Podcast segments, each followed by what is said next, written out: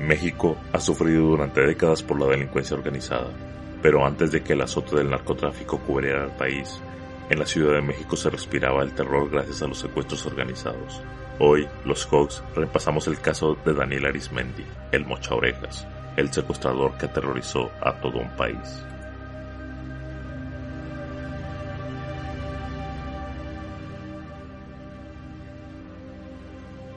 ¿Qué onda amigos? ¿Cómo están? Bienvenidos una vez más a este su podcast, Los Hogs al Aire. Eh, en esta ocasión, y como siempre, nos acompaña nuestro querido amigo El Capi, ¿Qué onda amigos? ¿Cómo están?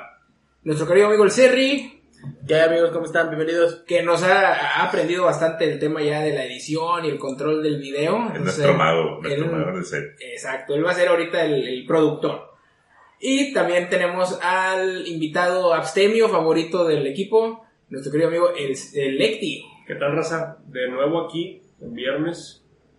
Vamos a ver qué tal. Vamos a ver qué tal, como todos los viernes. Excelente. Y pues bueno, pues empezamos con la clásica apertura que tenemos. ¿Qué estamos tomando? Yo ahorita ando con una Cucapá, una excelente cerveza artesanal de Tijuana. Ahorita ya pertenece al grupo modelo, pero la verdad es muy, muy buena.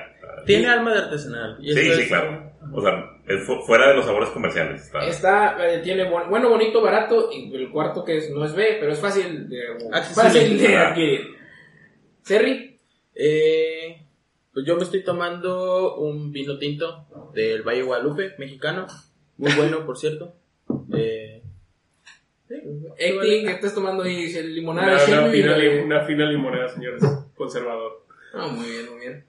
Fíjate, yo me estoy tomando una finísima, este que es una cerveza eh, regiomontana.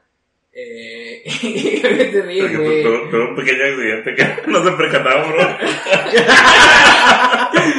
No pasa nada, güey, es parte del show. esto, ¿no? Errores técnicos. Entonces, tenemos una... Un blooper, ¿verdad? Tenemos no, una finísima, una laguerita, pero también regional.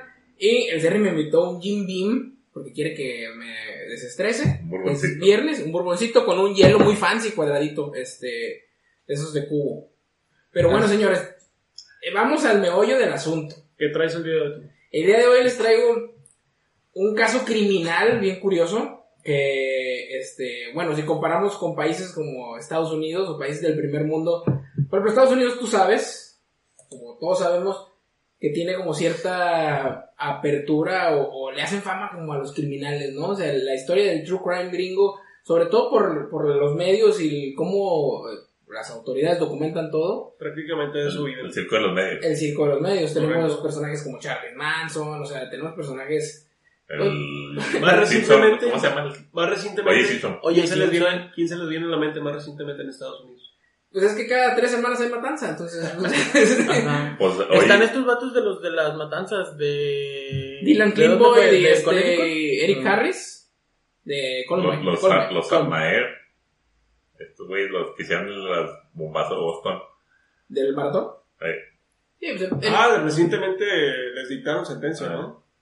tenemos a Ed Gain, ¿cómo se llama el otro brother de la matanza de Texas? Que es el del el, El que que- basa el, el que se basa en el el Airface, que era un güey que sacaba cadáveres de los cementerios y hacía, decía el, el Capi en otra plática, desayunaba cereal en el cráneo de personas. O sea, eh, tenemos personajes así y en México también hay. Solamente que este Son menos, Aquí, están más aquí contados. el- el- los medios son Los distintos. más locales, ¿no? No, Sí. no, no, es, es que. Son noticias que no se distribuyen a nivel mundial. Si, tú- si, si tú comes cereal en un cráneo humano y le das feria, la- o tienes buenos contactos, nadie se va a enterar. Claro. Entonces esto funciona distinto en un país del tercer mundo. A ver, sí, mexicanos criminales famosos, ¿a quién se te viene a la mente? Tenemos al caníbal de la Guerrero, tenemos a la Mataviejitas, tenemos todo el escenario de los narcosicarios, ¿Sabes quién?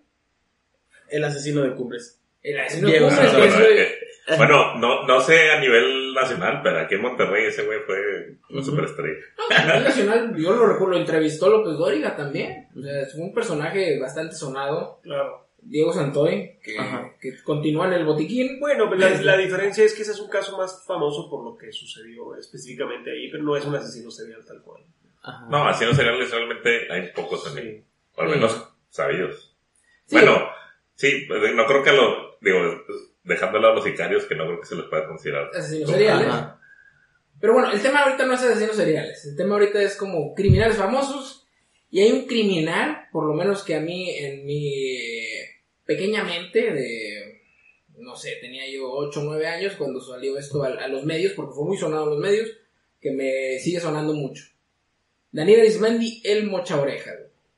El mocho, eh. El secuestrador más famoso, yo creo que hasta la fecha, iba a decir de la década de los noventas, pero hasta la fecha, eh, cuando el secuestro era secuestro, o sea, cuando el secuestro eran, eh, te pedían un millón de pesos para que te soltaran, güey. O sea, Sí, no, ahorita y- hay, hay secuestros express que te piden, no, pues ve y déjame la tele, compadre, y este. Claro, no. Dame 30 mil pesos y... Ah, No, en aquello- no, en menos. aquel- Sí, sí, sí. Ajá. En esa época estamos hablando de que le enviaban los dedos en un sobre a tu familia para que... Es Él, que él era- fue el bueno, güey, eso, él fue, él fue el, el- el- el- el precursor de ese... Sí, Sí, es que como dicen, en ese entonces se secuestraba a quien podía pagar un secuestro. Claro, no, güey. no como ahorita que por Es electrodomésticos te secuestran. Ujú. Porque se han dado casos de que sí, por la tele, el refri, la lavadora y... No Ay, mames, que sí, tu no, vida valga... Y véndete esa moto itálica de ahorita, Ah, ahí sí, empeñala porque con eso salen otros ocho goles. ¿no? Sí, sí, sí. Sí, yo recuerdo los medios indiscriminadamente entrevistaban a las familias y decían, sí, o sea, me, me llegó un sobre con el dedo de mi hijo, ayúdenme. Sí, Ajá. sí, sí. Y el, y el precursor de todo, bueno, no es el precursor, pero fue de los que lo popularizaron, este tipo de secuestro, fue Daniel Arismendi, este, que su banda se caracterizaba, porque no era solamente él, sino que era un grupo de personas que trabajaban con él, que se caracterizaba por eso, por cortarle las orejas a la persona y utilizarlas como método de extorsión para conseguir el, el rescate. Claro. Se empieza a popularizar el, el apodo en la zona de la capital, me parece. En todo el centro del país, yo creo que eh, era más temido, en, era el chico temido, en el centro del país, Más que nada en la Ciudad de México. en la Ciudad de México y el Sí, Estado de Sí, México. Los sí, barrios de se, mo- se Nezahualcóyotl. movió también por Querétaro, me parece, y por allá andaba. Sí, bueno, Querétaro está, Sí, ¿qué te gusta? a Hora y dos media horas, de la sí, Ciudad de México. De aquí a Linares. Sí. Entonces, este, Qué referencias de Muy norteña la me voy por unas glorias y regreso. este, pero sí, era más eh, famoso en el centro del país. sí. No, no, no. Famoso era a nivel nacional. Famoso a nivel pero nacional. trabajaba en el En centro el Temido, país. temido era más en el centro del país. Ajá. Claro, estamos de acuerdo, no nos afectó en estados como Nuevo León, por ejemplo, pero todos escuchábamos de él. Sí, Ojo, sí, sí. Era temido, bueno, por lo menos yo sí hubiera vivido en esa época, era temido por la gente que tenía la, la, sí, La- sí, sí, o sea, el, el capital poder para económico para, secuestrado. Para, para, para- tenía el capital para que lo secuestraran. Exactamente. Claro. No creo que anduviera. Sí, en, o en ese entonces realmente secuestraba a, a la raza de, de dinero. O sea, se le seguía durante semanas y, y se sabía, aprendían su horario, la rutina y en un, eh, eligían un punto para atacarlo. Y Está, está claro que comenzó él a operar y posteriormente ya tenía toda una camarilla de seguidores, ¿no? Es que a eso, parte de su historia, que vamos ahorita con eso, Daniel Arismendi, eh, digo, se le achacan más de 200 secuestros, güey, pero es una persona... 200. 200 secuestros. ¿Cuánto tiempo estuvo Se le aquí? achacan a su banda, o sea, no creo Ah, que ok. haya sido... Como- Y esos 200, pero nomás hace como tres años, ¿no? Dicen que se le achacan. esos 200 Sí, sí, sí. secuestros es en un lapso bastante Sí. Es en un lapso de 6 años. Sí, o sea, de es un tres a lapso- seis años, sí. Sí, sí, del 93 al... No, menos. Ahorita 5 es el años, del 93 al 98. Y me parece que, por lo que entiendo, es que al principio, los primeros año, año y medio, el gobierno no se lo estaba tomando tan en serio. No, pues obviamente fue agarrando fama, o sea, lo Claro. que diremos. Daniel Arismendi, como cualquier persona, nació, bueno, no como cualquiera, no todos nacimos en el eh, 58, él nace en julio del 58, eh, Wow. en Nezahualcóyotl, en el Estado de México, en el seno de una familia humilde, como la mitad de las personas del país, O más. o más. Mucho más.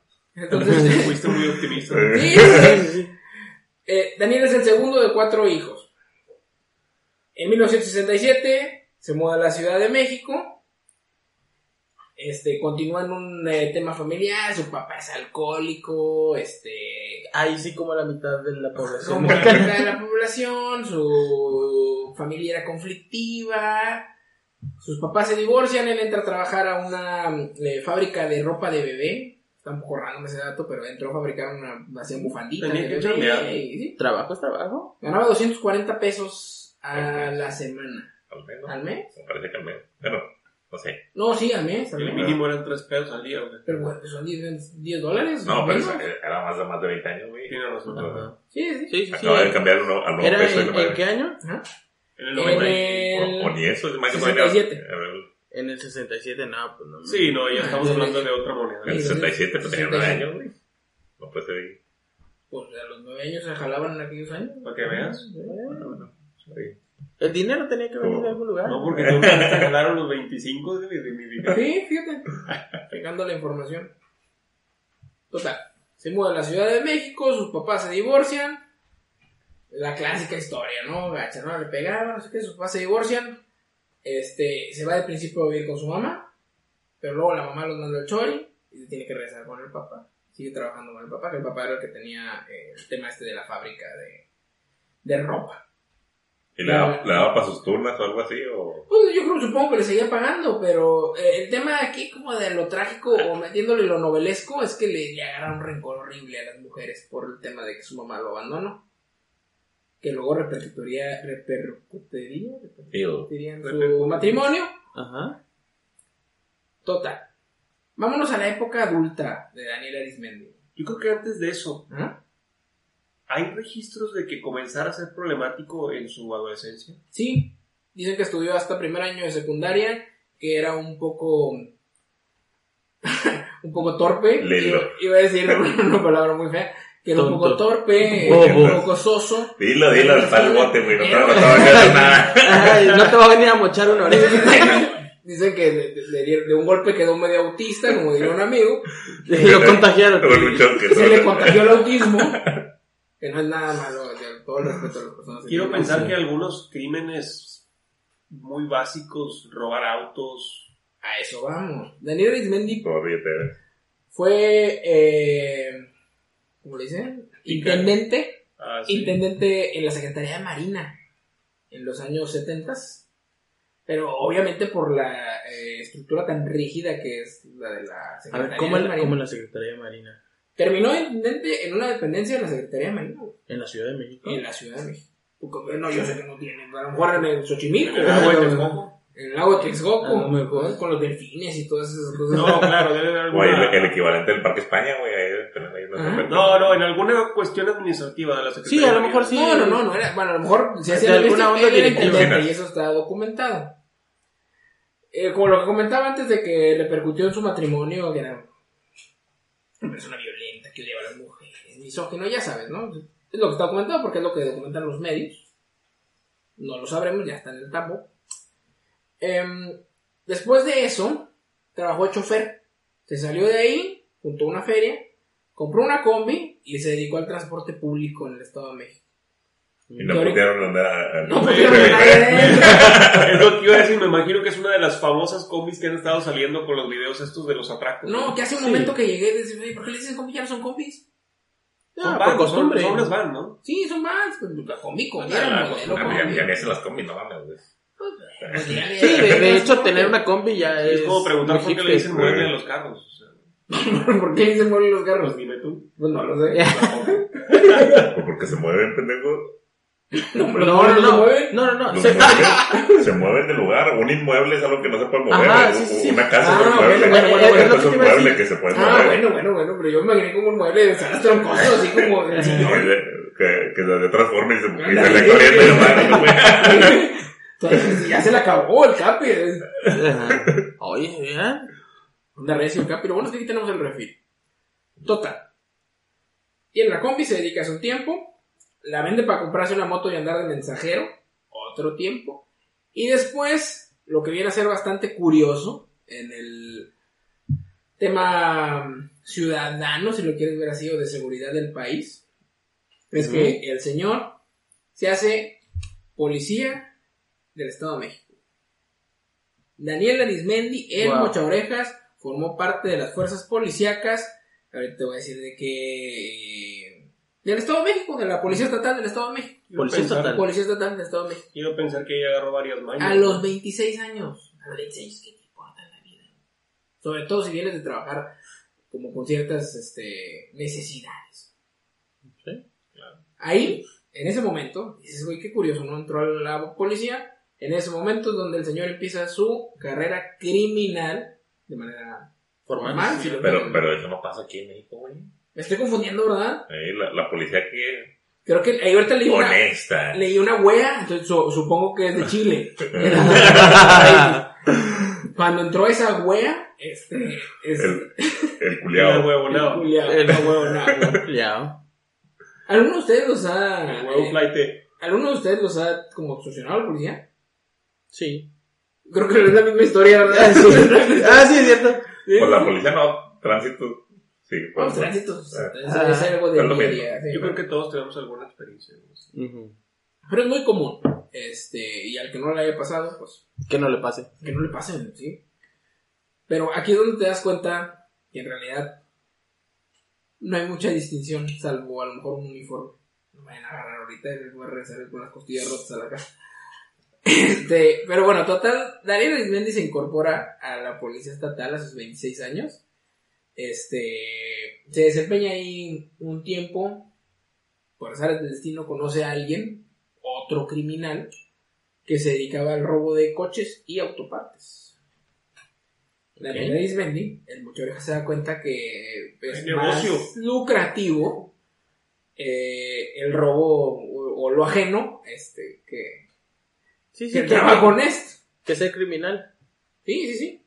Entonces, pues, Daniel Arismendi le aprendió las mañas a esta persona, le aprendió el modus operandi y operó por años con su hermano Aurelio, que era parte también de la eh, de la, ¿De la corporación? de la corporación. Este, hasta un punto en el que llegaron a a ganar más de 90 mil pesos. Estamos hablando de los años 90. ¿Cada cuánto tiempo? ¿Mande? ¿Cada cuánto? 90 mil pesos al mes. Vaya. 90 Güey. mil pesos al mes en los no, 90. En los 90, a que ahorita son pinches. 300 mil pesos. Sí, güey, una pendejada así, Fácil. o sea. Sí, sí, sí. Entonces. Hoy el no tendrán vacantes. No, no sé, búscate Ahí pues, pregúntale. pregúntale a Claudia Sheinbaum, no sé, al- al otro. Ajá. No, no es cierto.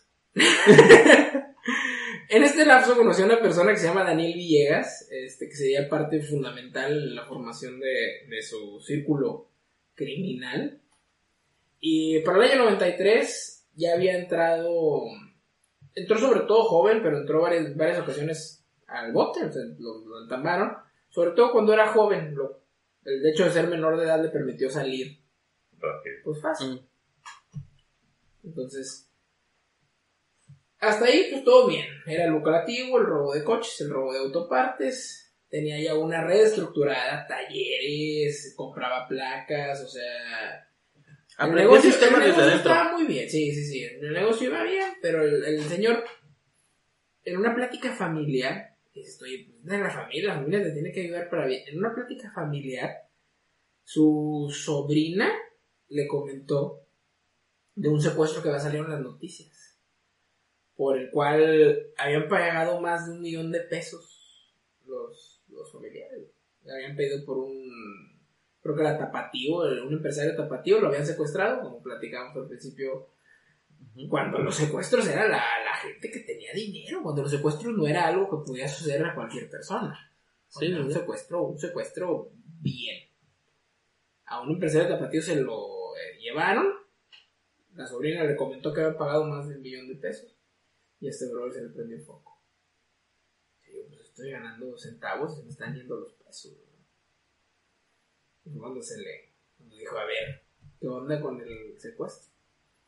Y ahí, en ese momento, fue donde Daniel Arismendi, el mocha orejas, que ahorita les- explicaré por qué o de dónde viene su apodo. Era, era, era un visionario, o sea, vi- vio, vio, vio, ¿El el Jeff Bezos de los secuestros? sí, sí, sí, No, vio, pero un- el- vio una oportunidad y la aprovechó. Ah, Que desafortunadamente no sea algo día- honesto, lícito o algo, pero Todo un emprendedor, ¿no? sí, sí, sí. Eh, Digo, tenía, tenía visión mal enfocada, mal aplicada, pero bueno, era ¿por qué? visionario. Porque no le dijo la prima, oye, estoy viendo que existe algo llamado el internet, ¿verdad? Este. Puedes No, vender. pero entonces todavía ni era público. Internet, la madre. Estaban pañales. Pero estamos, sí, estamos hablando del 93, 94, porque el primer secuestro vino en el Sí, 95. Pero qué cabrón, ¿no? O sea, ese tema de, de, veía yo el término plagio de persona, O sea, bueno, plagio lo entendía como matanga, dijo la changa. o sea, Robo. Ajá, Sí, sí, plagio robo, de persona es un término como de secuestro, un sinónimo de secuestro. No, Claro. no, sí. Su- suena muy término legal, como para ser usado por un abogado en un juicio. Claro. Pero asusta. Digo, Ah, debería. claro. Otra cosa es que ya nos hemos acostumbrado al término, pero. Pues ya suena Es bueno, no, el plagio de personas, no he escuchado plagio de personas. Ya, ya plagiaron a fulanito, no, todavía no me ha tocado y espero que nunca lo toque. Este, pero se escucha como... Ay, ese es un hechizo simple pero inquebrantable. Sí, Oye, que se, se plagiaron a aquel güey, se- y pidieron una feria para soltarle el plagio. Pero bueno, para el año 1995, eh, Daniel Arismendi hizo el, el secuestro que le daría nombre a su mítico o legendario apodo, si lo quieres ver así, Le cortó el pie a Matt. un dedo. Sacó un ojo. Que fue un sobre. El saca ojos. Se dejó crecer No, la barba. Eh, secuestró al dueño, que era relativamente joven, de unas gasolineras en Nezahualcóyotl. No me gusta nada, como, perdón si nos escuchan de allá, si nos ven desde allá, no me gustan nada los nombres Tepoztlán, Tepoztlán, Nezahualcóyotl, Tlalnepantla, todo está muy prehispánico. Digo, está bien, está, está chido sentirse orgulloso de sus raíces, Claro. pero no me siento cómodo con tanto no me, a por lo personal no me gusta. Pero en Nezahualcóyotl, Suena chido. Pasando, pasando el brevario cultural. Continúa. A mí no me gusta, pero bueno, total. Al señor este de apellido López Robledo, originario de Nezahualcóyotl, él era, estaba relativamente joven, treinta y tantos años, era dueño de, ¿Está varias, dueño de varias gasolineras, pues para ser empresario está bien. Un- ¿Quién es un- empresario era- era- 30? Era Bien, también estaba polluelo. Total, a este señor lo secuestran, lo guachan un tiempo, lo secuestran y se lo llevan a un taller de coches todo mugroso y feo. Así, imagínate un taller de coches de mala muerte. El ¿En Nezahualcóyotl? Eh, no, no, no dice que era en esa, pero Pablo Pa- de la Garza, pa- sí. Pablo la rata, te iba a a, decir. a- a Pablo de las Ratas, porque era el taller que usaba en su carrera anterior, en su profesión anterior. O sea, él antes se dedicaba a la compraventa de autopartes. Entonces utilizan ese taller para tener a este señor ahí. Lo tienen, y lo tienen cuatro días, una comida al día, y le pusieron un guardia que era evangelista. El señor este secuestrado Le cuenta. daba consuelo. Sí, cuenta que le daba consuelo, que le decía, ah, no, que se sentía muy mal por tenerlo ahí, este, pues que él lo hacía por dinero porque tenía que mantener a su familia, pero pues que él era una persona que, que le servía a Dios, pero pues que le pedía una disculpa, y, y lo curioso del, del, del señor, este. Robledo, sí, es que nunca comentó que lo golpearan, o sea, dijo que lo más fuerte que le hicieron fue darle un jalón de pelos y en, en un sentido no, no gacho, ¿no? Sino que como, ay, este, y que Eran incluso, profesionales. en su- digo, era el cuarto secuestro de este señor. E incluso cuando lo soltaron, le dieron un billete de 100 pesos, que 100 pesos en esa época era una cantidad. Módica, módica. le dieron un Todavía, billete, un ¿ves? billete de 100 pesos. Lo amenazaron que si volteaba, que lo estaban apuntando con una pistola, si volteas, te trueno, cuenta hasta 300, y te quitas la venda, te va vendada, pero le dio- le dieron 100 pesos para el taxi. Y dice, bueno, dentro de lo que cabe, pues sí, pues unos jalones y le tuvieron cuatro días. Y... Entonces aclárame una cosa también. A este señor, con todo y las amabilidades que comentan, ¿le tocó o no le tocó la mochada de oreja? No, a él no le tocó la mochada de oreja. Este. Y pedían un millón y medio de pesos por él. La familia negoció 600 mil. Fue lo que pagó. En aquel tiempo,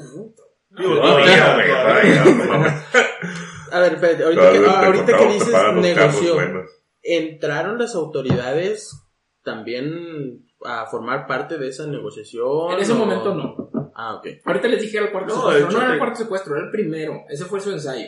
Comentabas. Eddie, el gobierno tardó tiempo en darle importancia. ¿eh? Sí, sí, sí. Eso está claro. Sí, ese era su ensayo. Se ha de haber Ahora- tardado en secuestrar a algún funcionario o algo No, así. y era porque miembros de la, de la política y la oposición de aquel entonces empezó a meter presión Sí, sí, sí. de- para que se formara una camarilla de, de, de conjuntos de la ley pues que, que se enfocaran en, en encontrarlo. Sí, no, de hecho, a Daniel Arismendi lo, la investigación la llevaron a cabo agentes de la Policía del Estado de México, de la PGR y del CISEN, que mucha gente dice que es la CIA mexicana. Yo no creo que sea la CIA. Ya no existe, ¿no? Sí, sí, sí. ¿El ¿Sí, CISEN? sí, Sí, sí? sí existe. No sé. Sí, Se el me CISEN. cambió de nombre, ¿no? Bueno, es lo que viene entre haciendo ahorita, por ejemplo, aquí en el Nuevo León, el C5.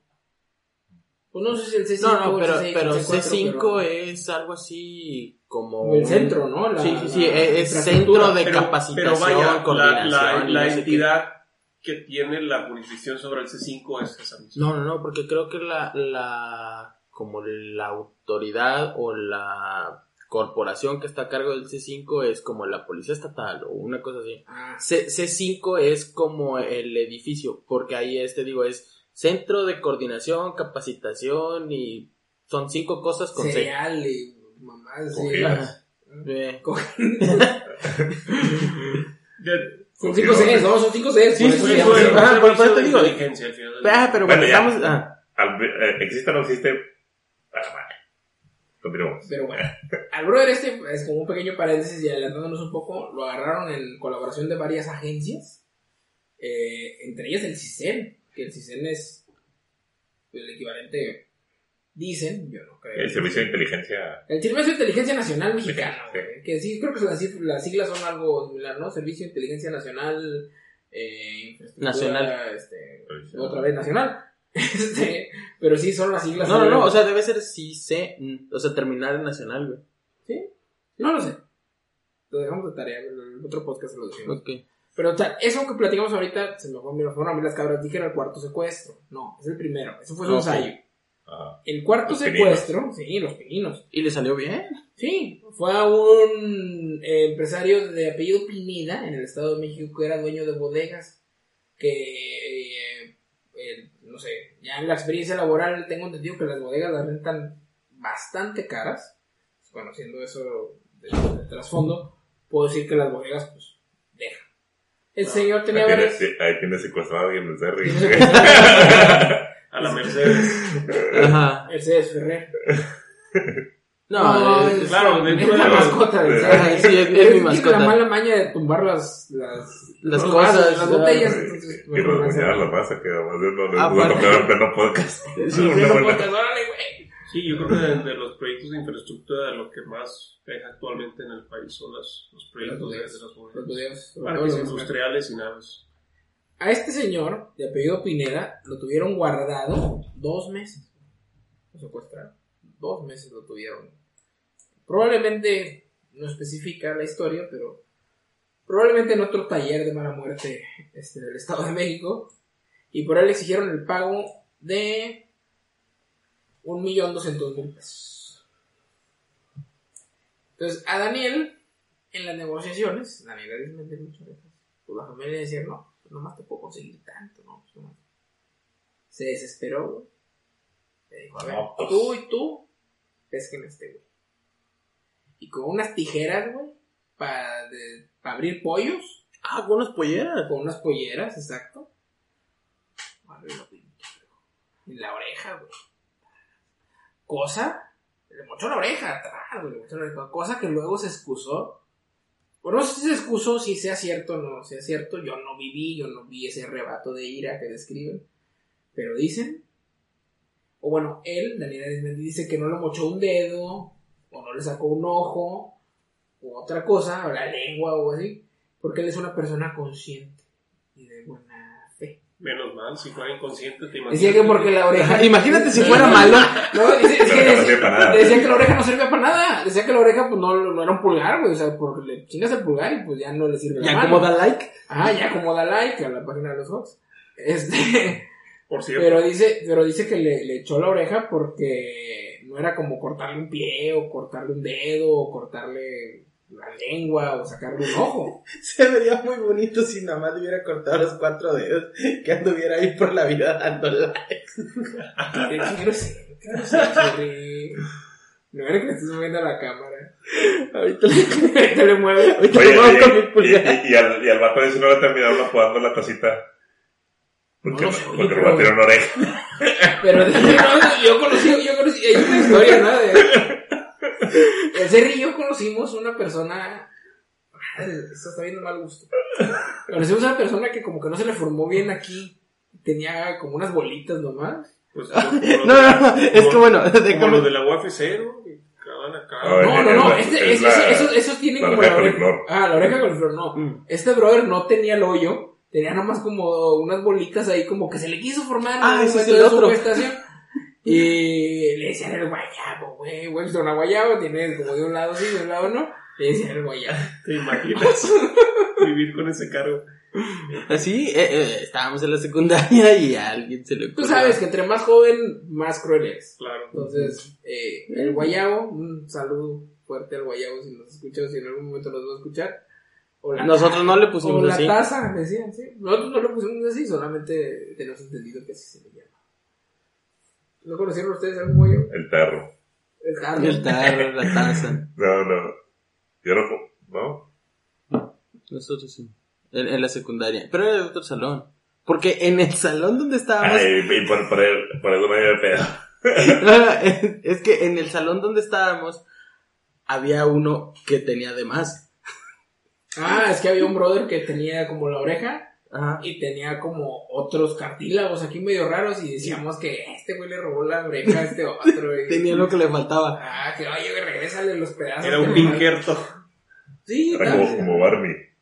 Que, que le, le usó la oreja. No, no grite. Total, con las polleras, tras la oreja. Todavía, para esto, Ok. pues, eh, Daniel dijo que él era un, eh, Era una persona era un criminal consciente, Razonable. razonable, eh, de valores. de valores, que él no le iba a echar un dedo, un pie o algo, porque eso pues, eh, lo, lo iba a dejar funcionar. No digo, lo iba, le iba a quitar funcionalidad, él prefería dejarlo funcionar. Entonces, Daniel Arismendi, ojo, esta es la- es- aquí es donde se gana su apodo del mocha orejas. Toma la oreja, la mete en un sobre y va y le deja una gasolinera. Le habla a la esposa del secuestrado. Le dice, oiga, ahí le dejé un recado de su esposo. O sea, ni siquiera ahí le dejé un regalito, no, le dice. Es un recado que le- le dice su esposo para que le deje el rescate, ¿no? Ajá. Pues van y... Pues, Dale, y dale. origen, o sea... La oreja. De Van Gogh. No, no sé si de Van Gogh, probablemente de Pineda, ¿eh? Ah. de Pineda. De Pineda. ahí es donde se gana el, el apodo y se da cuenta que resulta ser bastante efectivo o más efectivo que las amenazas pues, Que lo va a matar. Claro, es algo muy físico. Sí, ¿no? sí, sí. O sea, o sea, ya estás viendo un Sí. hecho. O, o es que no, nomás dice, lo va a matar, si no lo, lo va a matar. Y, eh, pues no te lo va a lo, lo, ah, luego si lo matan. No, no sé.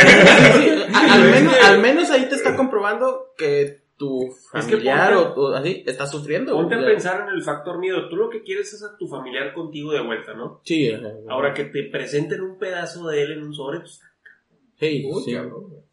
Imagínate la impresión de la. O sea, del, de quien abrió el sobre, porque a lo mejor no fue la yo esposa. Mandó a algún chalán. Un chalán, digo, si tenía para pagar los rescates entonces yo creo que tenía para mandar un chalán. Sí, sí. Sí, porque tampoco es como que, ah, bueno, voy a ir a recogerlo y exponerme. Porque iban a. Alguien de la banda iba a estar viendo ese sobre. a a vos que vigilando. Ahora, pero a eso va. ¿Quieres saber qué es lo más, no triste, pero como Curioso. justicia poética de eso? Ahora, dime. Pagaron el rescate y el brother que fue a recoger el rescate lo torció la policía. Ese rescate no lo cobró.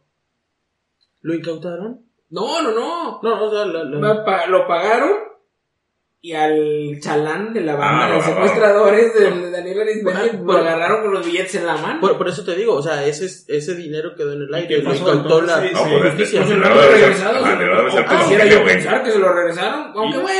No, o sea, le- Fíjese que nomás no, encontramos 200 pero- mil. Se perdió un fajo. no, sé qué habrá hecho con, con, Pero con para- millón. para- Para Daniel Arismendi quiero pensar que pues no contó el pago entonces. No, a Daniel nunca No le llegó le, nada, llegó ese no dinero. nada.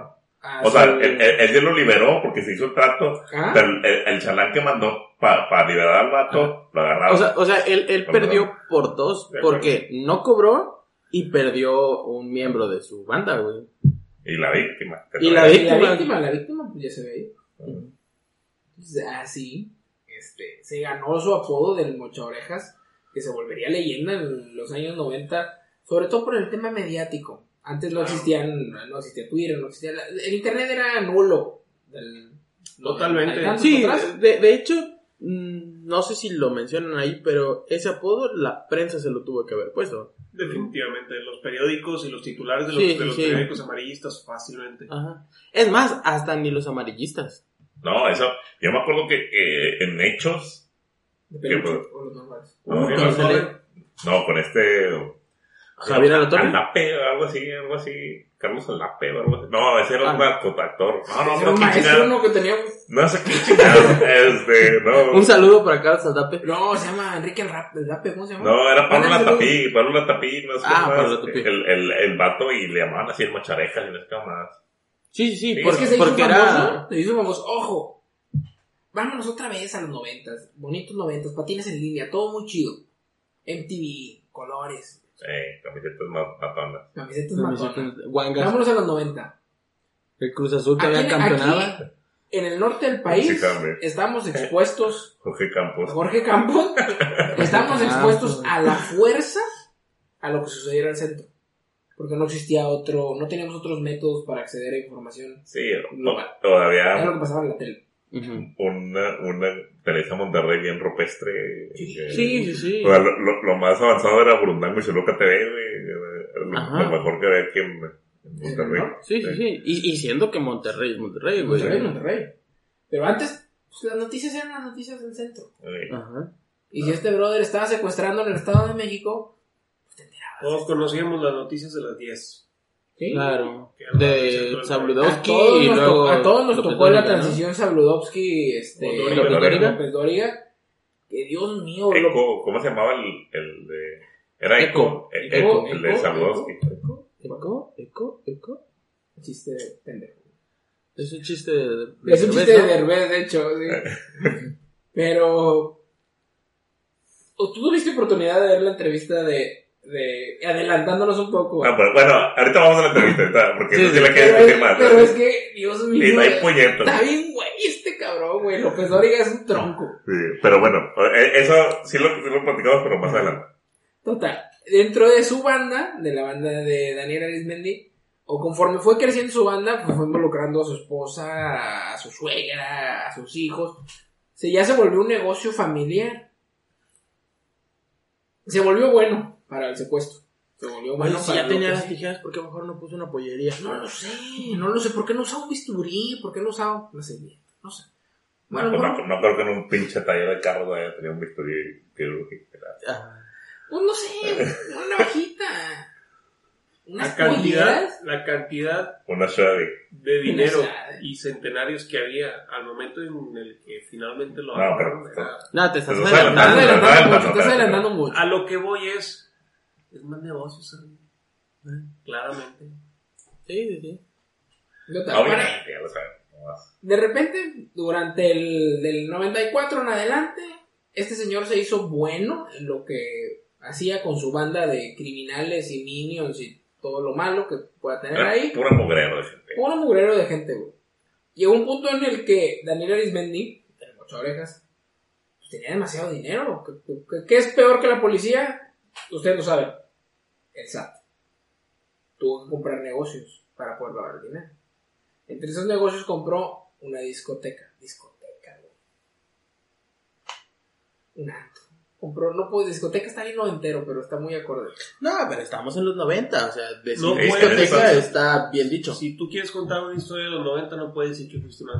Exactamente. Compró, Entonces no había tanto, compró una disco. Invitó a los de Cabar. Era... O- onda Ah, onda vaselina. vaselina. Onda vaselina. No, no, no. A los timbiriches. A los timbiriches, ya, a los caló. timbiriches, ya con estos peludos, ya. No. Acá. A Caló, a Magneto. Mercurio. que decían que ese de Caló movía chingo de mugrero en la Ciudad de México. Oye, cálmate, ¿por qué Stanley? El, el Eric Rubí, ¿no? Ese No, no, no, el de no. Caló de los lentes, el pelón. Claudio Yarto. ¿Quién? Es otro pelón. No, se mal. Claudio Yarto se llama. Claudio el de Caló, el de los lentes. Me decían que ese güey Eric, también- Eric Rubin, el de el esposo de Ah, Andrea Legarreta, sí, sí, que sí. creo que tiene COVID. O sea, no pedo, güey. Eh, Todo el mundo tiene COVID ahí, Todos eh, probablemente tengan muchos seguidores en Instagram, pero ya nadie lo recuerda, güey. Total. Tuvo que hacerse varios negocios para poder, pues, oye, pues, respaldar ese dinero, no le va a caer el fisco, ¿verdad? Como Al Capone. Se hizo de negocios y se hizo de propiedades. Dicen las malas lenguas que se hizo de varios autos deportivos. Se hizo de una avioneta. El término avioneta, yo quiero pensar que no se compró arriba de un Cessna. ¿qué te digo? 172. 172, güey. 172. Pero 172 ya son 172, güey, no es porque tenemos. Pero yo escuché que 172 es como manejar una camioneta No, pero un 210, un 210 también se lo puedo haber comprado, güey. Presurizado. ¿Ya presurizado? Ya. No creo, no creo que tenga conocimiento para esas cosas. Pero dicen que tenía No, pero tenía el dinero. Y se hizo sobre todo de varias cámaras de seguridad en las este, inmediaciones de, de la Ciudad de México, ¿no? o sea, en el estado de... En No, Atizapán. casas de seguridad. Y de hecho hicieron famosos por los pinches secuestros, las casas de seguridad, güey. Sí, sí, sí. Sí, El- sí. El detalle es que eh, eh, no era Daniel Arismendi el mochorero, no, no era él, y la persona que andaba manejando en una camioneta y se bajaba y te secuestraba, sino... No, Ah. Estaba- entre ellos, entre ellos su hermano Aurelio, que fue el primero que cayó, fue el primero que torcieron en, en, en, eh, operativos eh, pues, policíacos. Qué interesante que que estés interrumpiendo el podcast para servirte ahí una limonada con limón de Shelbyville. Si me permiten, ¿verdad? Pero bueno, total. Dicen las malas lenguas que a pesar de que fue ganando eh, cierta fama, Daniel Arismendi, tenía cierta impunidad.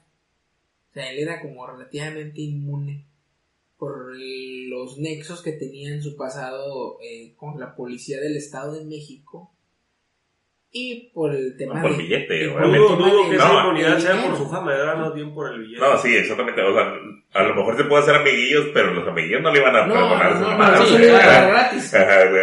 Pero, Pero- "Ey, somos amiguillos, ahí te va, ahí te va Ajá. tu pinche Navidad, y le da un pinche... Me ¿Y traigo, me su traigo aguinaldo? tu, tu, tu lavandería, la, la lavandería que dejaste. Pero dicen que no, le, no le llegó su Santa Claus, le llegó su Santos Reyes. Porque Ajá. estamos hablando ya, del ya, centro ya, del ya, país. Con torta tamal. Con romeritos. Eh, los romeritos están ricos. Nunca los ¿Para qué no se comen romeritos, mamón? Están romeritos. Yo he probado los Aquí, romeritos. aquí en Monterrey no se comen romeritos. Con carne asada. ¿Nunca has probado romeritos con arrachera? No, puro show, puro show. Pero una vez me tocó probar unos romeritos con queso. Estaban muy ricos. Parecen, parecen la hoja del romero. Por eso le digo que supongo por eso le dicen romeritos. Conozco la planta, pero no he probado el platillo. Yo no me acuerdo el, el mensaje romeritos sin camarones y no, marido sin empleo.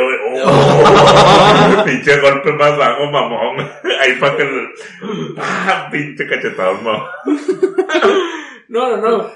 Pues yo sus, sospecho, mi teoría es que les dicen romeritos porque parecen un ojito de romero. No tengo la menor idea. Total. Dicen que por todos estos nexos y los moches y... O sea, los nexos... Pero el nexo te lleva el moche. O sea, no vas a llegar de la nada... ¿Qué onda? Te doy un, ciego. No, pero no. Cuando, Pues, te, cuando tienes pues, suficiente dinero, sí. eh. Cuando tienes... Oye, te, oye, te doy 400 bolas ah, sobres, güey. Ah. das lo que quieras. Ajá. Ya, güey. Ah, yo estaba viendo para pero, allá. Pero ah, no es lo mismo llegar ya con nexos que llegar este. Eh, ¿qué onda? ¿Qué pasó? Total, dicen que por los nexos y obviamente pues, por el dinero eh, tenía comprada buena parte de personas eh, influyentes en la policía de la Ciudad de México y en el Estado de México. Entonces, pues los secuestros iban bien, fueron bien por dos o tres años. Muy bien, diría yo, por los números. ¿no? Sí, el detalle es que, pues, en, en- en- en- si en cinco años haces 200 secuestros, pues llama la atención de las personas, o sea, llama la atención de, sobre todo No, los le, medios. le estás mochando las orejas a la mayoría, güey. Ah, Que mochó como 80 orejas, sí, sí, sí. Entonces, llamó la atención de los medios, y los medios, o sea, pusieron presión, o empezó a sonar mediáticamente. No, es que también como es gente lana, güey, pues la gente lana es la que La que mueve el país, güey. Ajá, exactamente, la que mueve todo. Entonces, para la gente lana empieza a presionar a la televisora de que, güey, ¿sabes qué, güey? Deja- ruido. Ajá, dejamos de hacer negocios con ustedes. O Sí, sí, no, no, no, y, y es como te digo, a lo mejor no se dio cuenta o no supo a quién secuestró y secuestró a alguien que tenía nexos con alguien arriba y fue ahí donde ya le pusieron atención. Ah, digo, si secuestras a alguien que le está dando lana a Televisa, obviamente vas a tener consecuencias mediáticas. No, no, Secuestras o, a alguien- o- o se- o secuestraste a, a algún familiar de algún político o a algo algún- así. o y- a Salinas, eh, alguien que conoce a Salinas Pliego, si conoces a... No, Los patrocinadores de televisoras. para Claro, claro, ¿sabes? Sí, claro, sí, güey. claro. Ajá. Pues obviamente no puedes pasar desapercibido con 200 secuestros en cinco años. Sea, y- Claro. y, y eran secuestros de los de antes. De alto o sea, perfil. Claro. Sí, sí. De hecho, tengo entendido que entre esos 200 secuestros hubo muchos secuestros a este, empresarios españoles que tenían negocios en el país. O sea, eran, como dice el Capi, eran eh, secuestros de alto perfil. Claro. No puedes pasar desapercibido. Sobre todo ante los medios. A los medios. Pero eh, imagínate, 200 secuestros en, en tres, tres años, más tres años vamos a dar. Tres años, son tres años, porque lo pescaron en el 90. A ver, son 200 secuestros. Son tres años, son mil 365 días por 3, mil... Ajá, son 1080, 1095. Como mil- son 1095 días. Secuestro cada cinco días. Poquito más. Cada 5 puntos. Ponle que uno duraba 6. Cada seis, porque Cada cada seis, seis, porque sí, casi, es- casi, Se atravesaba el domingo. No, porque es como un maestro barco, ya lo estás redondeando para que pases. Súbele a siete, cada siete días. A lo mejor uno duraba 3. O sea, o sea, a huevo que tenía varios secuestrados a la vez, güey. Claro, o sea, o sea, era el líder de una banda. Sí, sí, o sea, o sea, secuestraban y tenían cinco güeyes en, en diferentes casas a la vez, a la Claro, vez claro, secuestrados. claro. O sea, tenía una pinche red, güey.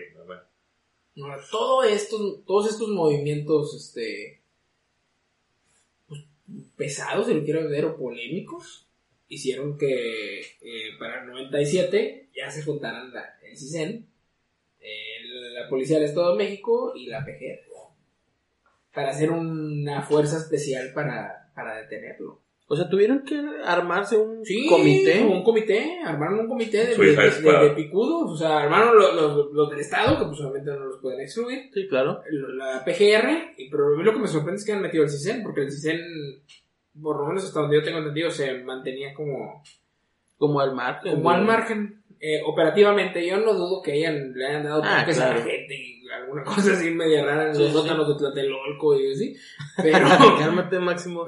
pero, este, no públicamente. Sí, sí, sí. Entonces, Sí, ya para que públicamente hayan, ¿cómo decirlo? Eh, revelado que el CISEN estaba metido, Sí, sí. ya... Ahora, el 30 de junio, creo que fue como el paso, o el primer paso ¿no? ¿De qué año? del 98, un año Ah. después, discúlpame. En marzo del 97 se arma la comisión especial de vamos a atracar o vamos a atorar al Mocha Orejas. ¿Ok? Este, y en el 30 de junio del 98 ¿Ok? aprenden al hermano, a Aurelio Arismendi, que era pues, su mano derecha. Sí, me imagino. Este, total lo tuercen y las Fuerzas Armadas, y pum, pum, pum, y al brother este le meten un balazo, estuvo hospitalizado un tiempo. Televisa, bien mediático, que no sé qué. Él No, dice claro. públicamente entrégate carnal, porque ya está bien feo esto. Ya me están pegando. Sí, duro. sí, sí. Este, cuídate, no, ya no hay que seguir delinquiendo. No sé si tenga Ajá. un peso político, si tenga un peso mediático. si tenga- Pero su hermano le pide que se entregue en televisión. ¿En televisión? Obviamente sí. Obviamente. Ah, de- de eso sí no me acuerdo. Sí, Daniel Arismendi pues, se lo pasó por Sí, el no Habían detenido ya a miembros de la familia también. Sí, eh, empezaron, eh, de- de- detuvieron creo que a su hermana A y a su hermano el mismo día, nomás que al hermano le metieron un balazo en el hombro. No sé si quiso correr, si se quiso defender, pero le metí así y le alcanzaron a... Sí lo andaban intoxicando con plomo. Y posterior a eso. No aguantó. Posterior a eso, balazos en la a él lo agarraron en el 98. Esto fue el 30 de junio del 98. A él lo pescan el 17, creo. 17 de agosto del 98. Pero para esto, en ese mismo año, lo que se vuelve, que, que creo que yo es la parte más macabra de la historia de Mucho Orejas, en agosto del, novecha- del 98 secuestra un eh, empresario de, de apellido Nieto, de Querétaro, al cual durante el secuestro, durante el forcejeo de, fue?", le dan un mal golpe, para cuando llegan a la casa de seguridad ya está inconsciente el señor Ajá. se les muere. Pues de momento la- los compinches, oh, entiérralo. Pues entiérralo. Cuando se, entiera- cuando se entera Daniel Arismendi de que se les había muerto como el blanco, el objetivo del, del operativo, pues dirías tú, bueno, pues o sea, lo matamos. Ya, te sordeas. Sí, sobre, No todo, sobre, todo si es el, el- el- el secuestro número 200. Eh, ya lo dejas pasar. Sí, lo dejas pasar. Porque aparte te quedas sin moneda de cambio. O sea, ahora ya. Ya que ese Ah, nivel ah, negocias. Sí, sí, sí, ya que negocias. Ahora, a- al señor ya lo habían incluso, le habían hecho una fosa improvisada en esta casa de seguridad, lo habían enterrado. En la misma casa de seguridad. Sí. Lo sacaron después de varios días de estar enterrado en un estado de descomposición. Claro. Lo maquillaron, le tomaron unas fotos y con esas fotos negociaron el rescate. güey. Imagínate la sangre No, fría. le cortó las orejas todavía, Sí, güey. sí, sí. Imagínate, bueno, ya para cortar la oreja a alguien muerto, pues no la sangre ¿no? fría. No, no, el pero- talento. No, no, no. te- te- tener Es, la, es la es una mente bien macabra. Sí, sí, sí. Porque es como. Ya es tu secuestro 200, ya le dejas pasar. Ya ni siquiera le marques a los familiares. O sea, ya. El que sigue, secuestras otro mejor. Ahora, para estas fechas ya estaba un poquito avanzada la tecnología celular del país. Entonces, A él ya lo tenían más o menos. Ya pues ya, ya, ya le, ya le hablaron a Mayito. también. No, ya hablaron ahorita, o, o lo- le torcieron su StarTAC. Sacó un StarTAC y pues le torcieron su número telefónico. Sabían más o menos por dónde andaba. Este, el escuadrón este que te digo que era liderado por el CISEN. Eh, pero al final, el- lo, lo que lo hizo caer, un miembro de su banda de un pitazo. No sé si comprado. Yo nunca van a decir si lo compraron, porque probablemente le han dado feria. Sí, probablemente. Claro. Este, No, y si le fue le dio una calentada. O también, también. Digo, pero aquí está de, de México mágico, ¿no? No, pues si le dan una pinche calentada y luego te, te toca otra si no suelta. sí, sí, sí, iba con dos costillas rotas y... Pero, lo, total, lo torcieron cerca del metro Cuatro Caminos en la Ciudad de México. No sé, no conozco la ciudad No, de yo tampoco, pero tampoco. así dice la historia, en Cuatro Caminos. Ah, pero, pero me suena bastante. Cerca del metro Cuatro Caminos queriendo comprar una identificación falsa. Había un puesto que de comprar- identificaciones falsas. Pues es que allá todo es mágico y todo se puede. No solo ya. ¿Te acuerdas del chilango? Tú también te acuerdas del chilango. El chilango, el chilango tenía una identificación falsa. ¿En Chile? Sí, tenía una INE o IFE en aquel entonces que decía. Este, Pero, pero no era su responsabilidad, güey. Eh. Algunos problemas que tuvo con, Sí, con la autoridad. con la autoridad, con, Con con la la. PGR o con el CISEN. Este sí hablaba el puñeto, perdón por eso. Ah, sí, sí, sí. Ah, ok, era chilango fresón. Era chi- no, era chilango. Se creía, se creía muy chingón. pa- pa- pa- pa- pa- Sí. Pero un puñeto. Era un, un puñetón, un puñetón. Este. No vamos a decir nombre ni nada, pero. Pero Pero él sabe quién es. Le pegaba más al macizo, le pegaba más al macizo de lo que debes de pegarle. Ok. Entonces, yo me acuerdo que él en algún momento me dijo que tenía y me la enseñó y decía, si él se Ah, llamaba... ¿y la identificación? También, pero ya, ya- ya- ya después de los besos. ¿no? Sí, ya, ya, ya, ya había pasado lo que Ya- quería. dice. estaba- estaba echando cigarro. No, no, no. Este, no sé si él se llamaba Pepe Pecas, ahí decía... este, Pica Pica papas. Pica papas, ah, completamente distinto. De acuerdo. Entonces, este. Pues supongo que así agarraron a Daniel Arismendi, sin comprando una identificación falsa. ¿Por qué? Desconozco. No, pues seguramente el güey. Ya estaba muy buscado. No, exactamente. O sea, ya, ya sentía muy cachondo el pedo y dijo, pues me quiero sordear. Un rato al pedir. Porque, bueno, por lo que dice, parece que no se quería retirar, güey. No tenía pensado retirarse. No, no tenía pensado retirarse. De hecho, esa es la parte de la que vamos ahorita. Sí, sí.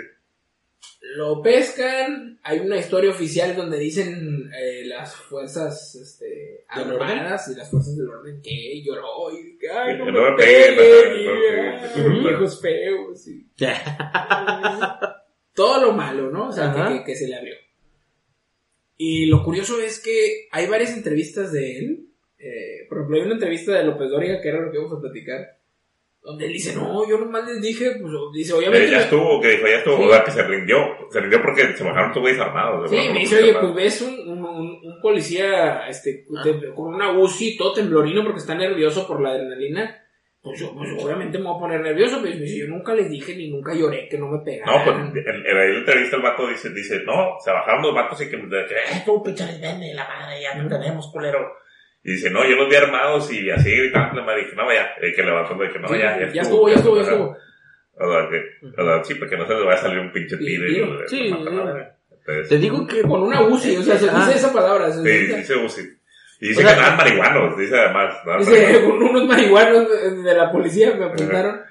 Digo, quién sabe. Digo, él, él no se veía así como que ya estoy, este, no Bien, consume, bien sí, No, el, no, el güey, la verdad, se veía como un vato muy. bien reventado.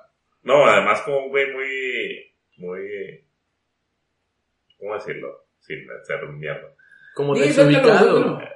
No, Ya si llegaron aquí ya no les importa. muy, muy, Sí.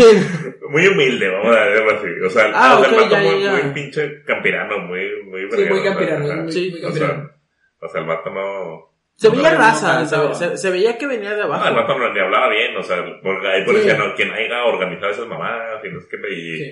te dice otra mamá como nadie, no, no sé. No, su, su, su acento y su vocabulario sí era como de alguien de, de la clase vulnerable del país. Sí, sí, Sí, decir como una palabra este, Ajá. Amable. bien. Pero lo que a mí me sorprende es la sangre fría. Sí. Una sangre fría. Fíjate. Yo, yo, yo, yo estaba escuchando la entrevista y a mí no me sorprende tanto. Yo, y es lo que creo que pasa, y, y es que, bueno, para ponerlos en contexto, le dice, le dice López Dóriga, que está bien puñetas, bien super puñetos. López Dóriga, López Dóriga en su primer año de, este, de, de noticiero. No, ni no, en su primer año, güey, no mames, ya, ya tenía 20 años ahí, güey. No, pero a lo mejor no sé en qué año le dieron, le soltaron el hueso titular, pero. Ajá, güey, pero titular o no, ya tenía antes de tener el, el, el noticiero de Sí, la sí. noche, tenía 20 años, güey, de carrera. Ajá, antes Pero de- no sabía ni qué preguntarle. Ajá, ajá, su- se ve súper pendejo, eh. Les Ay. invito a que lo vean, está en Les YouTube. invito a que lo vean y, y la- los comentarios son una joya porque sobre todo le tiran, le tiran a López Dóriga. Está- es- se ve súper pendejo, güey. es, pero- es- es que ahí se ve que es achichincle de Sabludowski. Sí, pero ojalá le hubiera aprendido algo.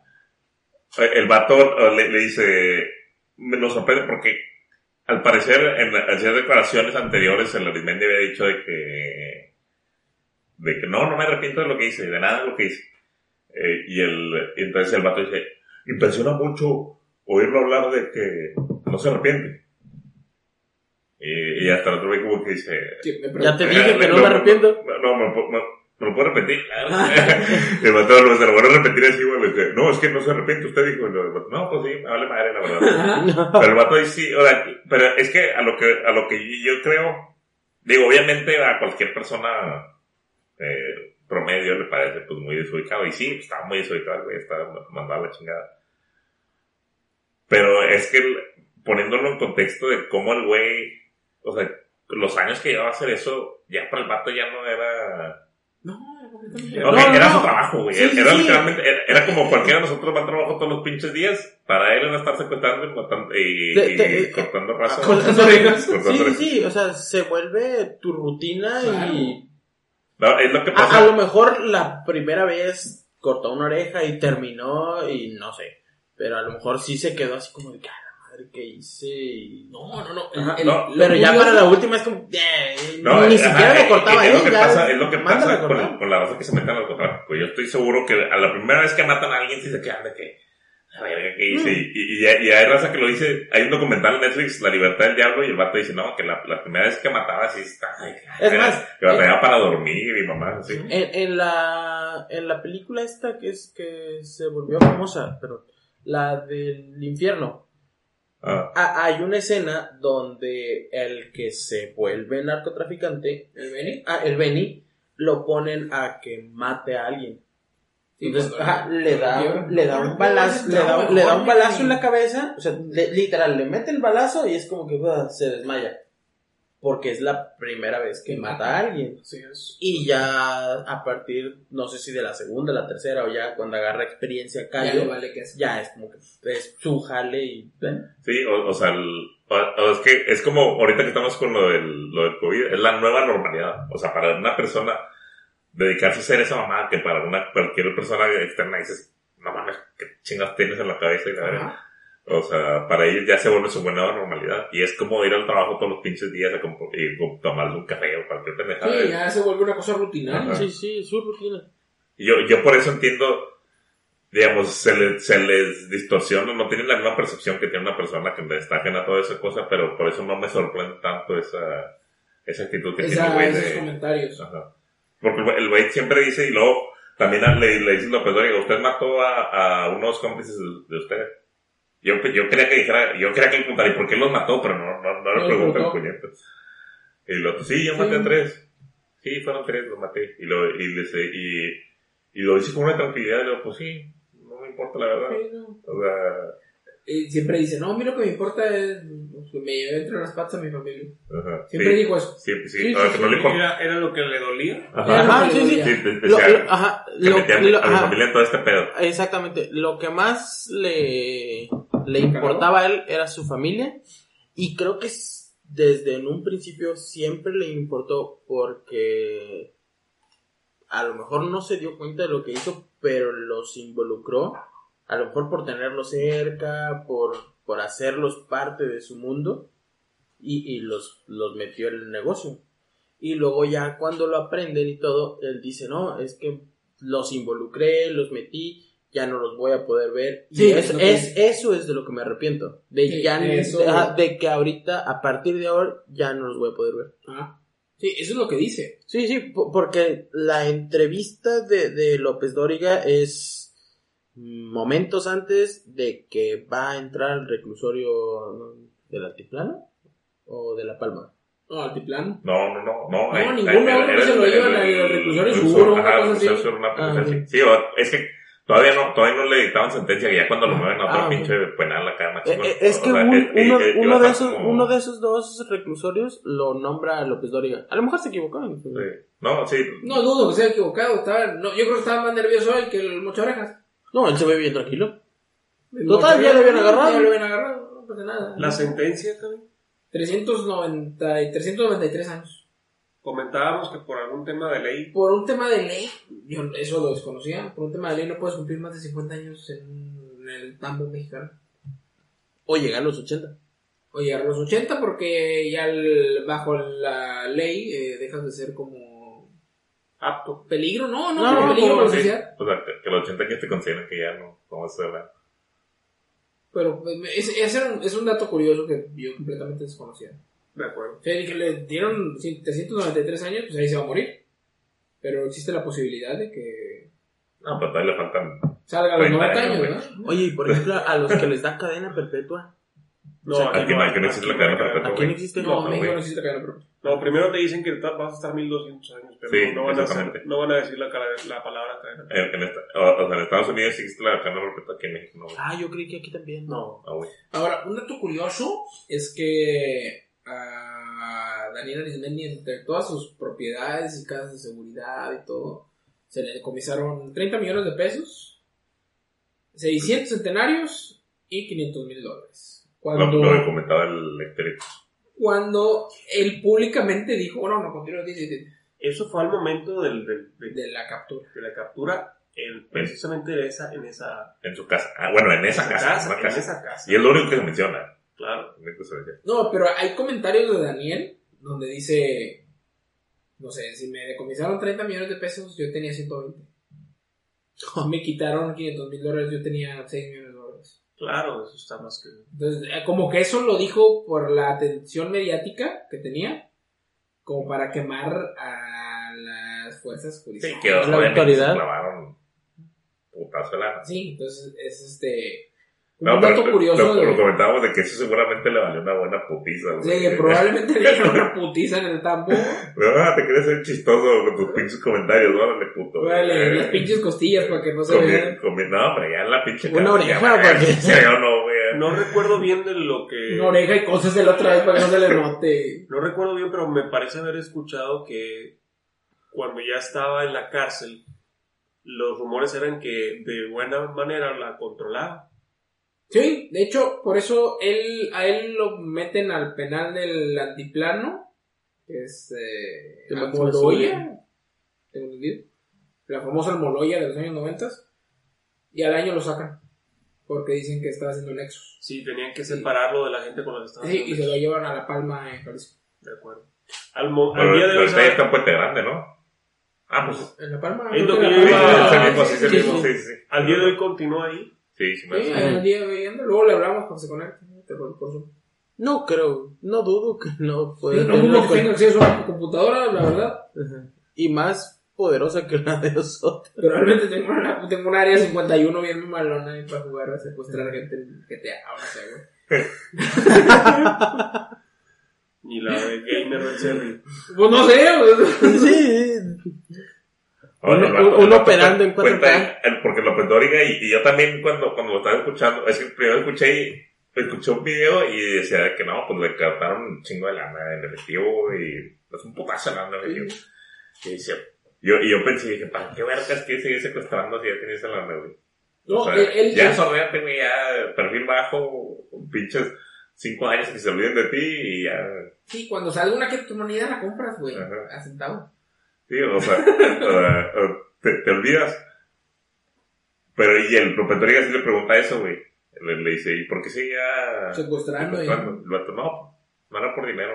Dice, a ver, que eh, pues, ahí cuenta que en rescate le dieron 100 millones de dólares en efectivo, en, en costales. en costales, y, y si no, Que a él, a él lo que le preocupaba era como ver qué iba a hacer después y así. sí, o, o- o el, vato, no, la emoción de soltarlo y, y de escondernos, o sea, de, de la, adrenalina que le O sea, causaba para, el- para él, el tema del secuestro y todo lo que involucraba tenía un lado romántico, ¿no? No, yo, yo lo veo y, y, y esto, No. a, a eso es lo que iba con el trabajo, es que vamos a trasladarlo esto a, a, a nuestras los, vidas. a los, no, a los, a los empresarios, a lo que consideramos nosotros normal, que es lo que todos los Ah, ok, días. ya. El negocio. Güey, Jeff Bezos, Bill Gates y empresarios locales, güey, tienen lana para vivir. Es más, empresarios locales, yo trabajo en una empresa eh, que es Regia Montana, que ya es muy grande, ya tiene este, plantas en todas, todas partes del mundo. Los pinche, el pinche dueño de la empresa, güey, eh, son hermanos, son varios hermanos. El dueño de la empresa tiene lana, güey, para vivir él, su hijo, Tres su generaciones. nieto y su bisnieto con madre, güey. Sin trabajar. Pero ahí lo tienes ahí todos los pinches días llegando a las 8 de la mañana, ahí está A, cagando pre- a preguntar palo. quién llegó a las 8.10 y... Exactamente, cagando el pan, no sé qué pedo.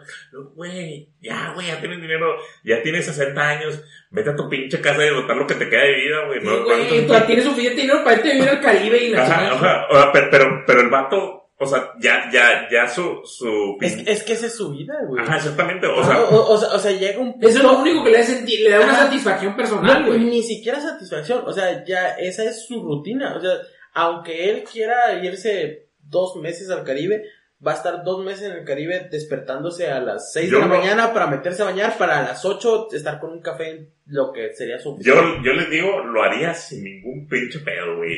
Es más, me voy a vivir a un hotel todo incluido, güey. Así, a la verga, güey, güey, en el hotel todo incluido, como para tener un chingo de restaurantes y comer todo lo que quiera para el puto día, güey, la madre. Eso es lo que yo me dedicaría a hacer, a la, a la verga.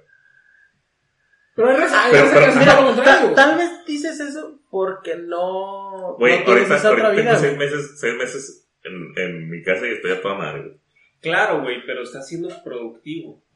Güey, No, bueno, güey, mira, mira, mira. Sí, el pedo, vamos a ver que pedo no, es vamos a que, meter en pedo. mira, quiero, quiero, quiero No. pensar que algo estás haciendo por la sociedad. bueno, ojo, algo. sí, ojo, aquí ya, este, el- a- a- al mochorejas lo que se le metió en la mente es que es un tema de que si dejo de hacer esto, ¿qué hago? Porque a lo mejor fue lo único en lo que fue exitoso. Pero es que es exactamente, es la misma mentalidad, o sea, ¿para qué, para qué viven si ya tienes para cuatro o cinco generaciones de que vivan a un nivel mamalón? O sea, no les va a faltar absolutamente nada, van a tener Sí. todas las comodidades que hay, güey. Es un, es un tema de ego, o sea, a este güey se le metió un pedo de que a lo No, mejor no, no, no. era bueno. No, no, hacía. yo no no creo que creo sea que sea ego, güey. yo tampoco creo que sea ego. O sea, es, un, es algo más básico, o sea, más, o no, no, es- no es ego en el sentido de que esto me hace importante, sino No es, quería jubilarse. eh, No eh, esto soy, esto soy, o sea, es como Es que... como el típico viejito que se jubila, se deprime y se muere. Puede Como el. Calero. Tamés tiene la teoría de que Calero se murió porque No, se pero retiró. Cal- Calero, Calero ya se la solía. Hay una entrevista en la que dice que, dice, no, ustedes van a saber por qué me retiro. El Portero del Pachuca. sí, sí. Tamés tiene, Tamés tiene, está Ah, 100%. Tamés- Tamés tiene una cosa de- ¿Quién es Tamés? Tamés- ¿Quién sabe? Un güey que está ahí jugando. No, no, bueno, pero el Tami, el, el Tami está 100% convencido de que Calero se murió de depresión. No, no, el, el Calero, el- eh, cuando, cuando el güey anunció su retiro, también en la entrevista y le dice, ¿por qué se está retirando? Y el vato, no, ustedes van a saber. Tengo un coágulo por aquí y ya mañana vayan por acá. Pues al- algo se le la solía. ver- la versión Pues que como- fue cáncer, ¿no? No, No, Pablo no, Coco, fue cuando dice que estaba almorzando y que de repente pues, Pues, los como- niños de como- como una embolia Sí. Pues como el, el vato de, el de Black Panther vio la entrevista, el vato le, le dice, ¿cuándo va a ser Black Panther 2? Y el vato dice, no, estoy muerto. Así le, le dice el lobo, no, estoy muerto. ¿A Black Panther le habrán llevado alguna Avenger? Al... Mamón. No, no. No, güey. No, pues la- que se- supuestamente, secreto siempre. ajá, supuestamente, lo- la- lo- o sea, los productores de Disney se enteraron dos horas antes de que se muriera. Que el güey estaba en el hospital. O sea, ni los rusos. Nadie sabía. No, nadie sabía, güey. No, no, no, los productores, güey. Deja todos los directores, no los, El los, pinche. los- los que, los que manejan. No, no, los, los- Este los- Kevin Bacon la- y-. Los picudos. Ya, ya. Pero, ¿sabes, güey? ¿Qué les queda de conclusión de este pedo? Porque creo que ya lo estamos alargando mucho. Conclusión, Xavi. Era visionario, mal, A su- ajá, mal enfocado. mal enfocado. No sé, tal vez le faltó cierta educación o que lo guiaran por el buen camino. Este, pero hubiera logrado cosas grandes. Hubiera sido como que un empresario lícito. Claro. Capi. Mm, a mí no, no, no, no, o sea, yo no creo que, haya que fuera, pudiera lograr cosas grandes. O sea, era un pinche criminal. O sea, Claro, a mí me parece que es un simple criminal, tuvo éxito en lo que hacía, pero me parece que más que eso eh, es evidente que ex- expuso el- el- la, falta de eficiencia en el sistema. Ah, judicial. claro, claro. sí, no, o sea, y, y era un- eh, eh, o sea, él, operó de esa manera porque lo dejaron operar de esa manera. O sea, Claro, eh, O el- sea, sí, sí, sí. sí. Hubo, la cantidad de secuestros. Lo hubieran parado mucho antes y de verdad se hubieran dedicado para... La- la- sí, la cantidad de secuestros en ese, en ese lapso de tiempo me Es, parece es exagerado. más, si alguien de los que le pasaba feria como por Nexus o algo así hubiera dicho, eh, güey, ¿es este vato? Ahí se hubiera muerto el pedo. Pues sí. Sí, Pero bueno, expuso, expuso lo que es la, la sociedad mexicana. Claro, güey. Así es, como algunos otros casos lo siguen haciendo. No, ese es el caso más grande de la mujer. Claro. Pero bueno, pues esta es la historia del Mocharejas. No nos queda más que agradecerles por habernos escuchado en esta ocasión. Y suscríbanse al canal, nos ayuda mucho para saber que les gusta esto. Coméntenos qué les gustó, qué no les gustó. Denle like a la página de Facebook, tenemos muy buenos memes. Hemos subido bastante en esta última semana. Eh, seguidores, Comenten tenemos, ganamos, ganamos casi que se 2000 caen seguidores en esta última semana. Y pues no nos queda nada más que agradecerles. Y no sé qué hablas. Cuídense mucho, raza. Este, Un abrazo muy fuerte. Nos queremos mucho. Denle like y píquenle a la campanita para estar enterados de más episodios.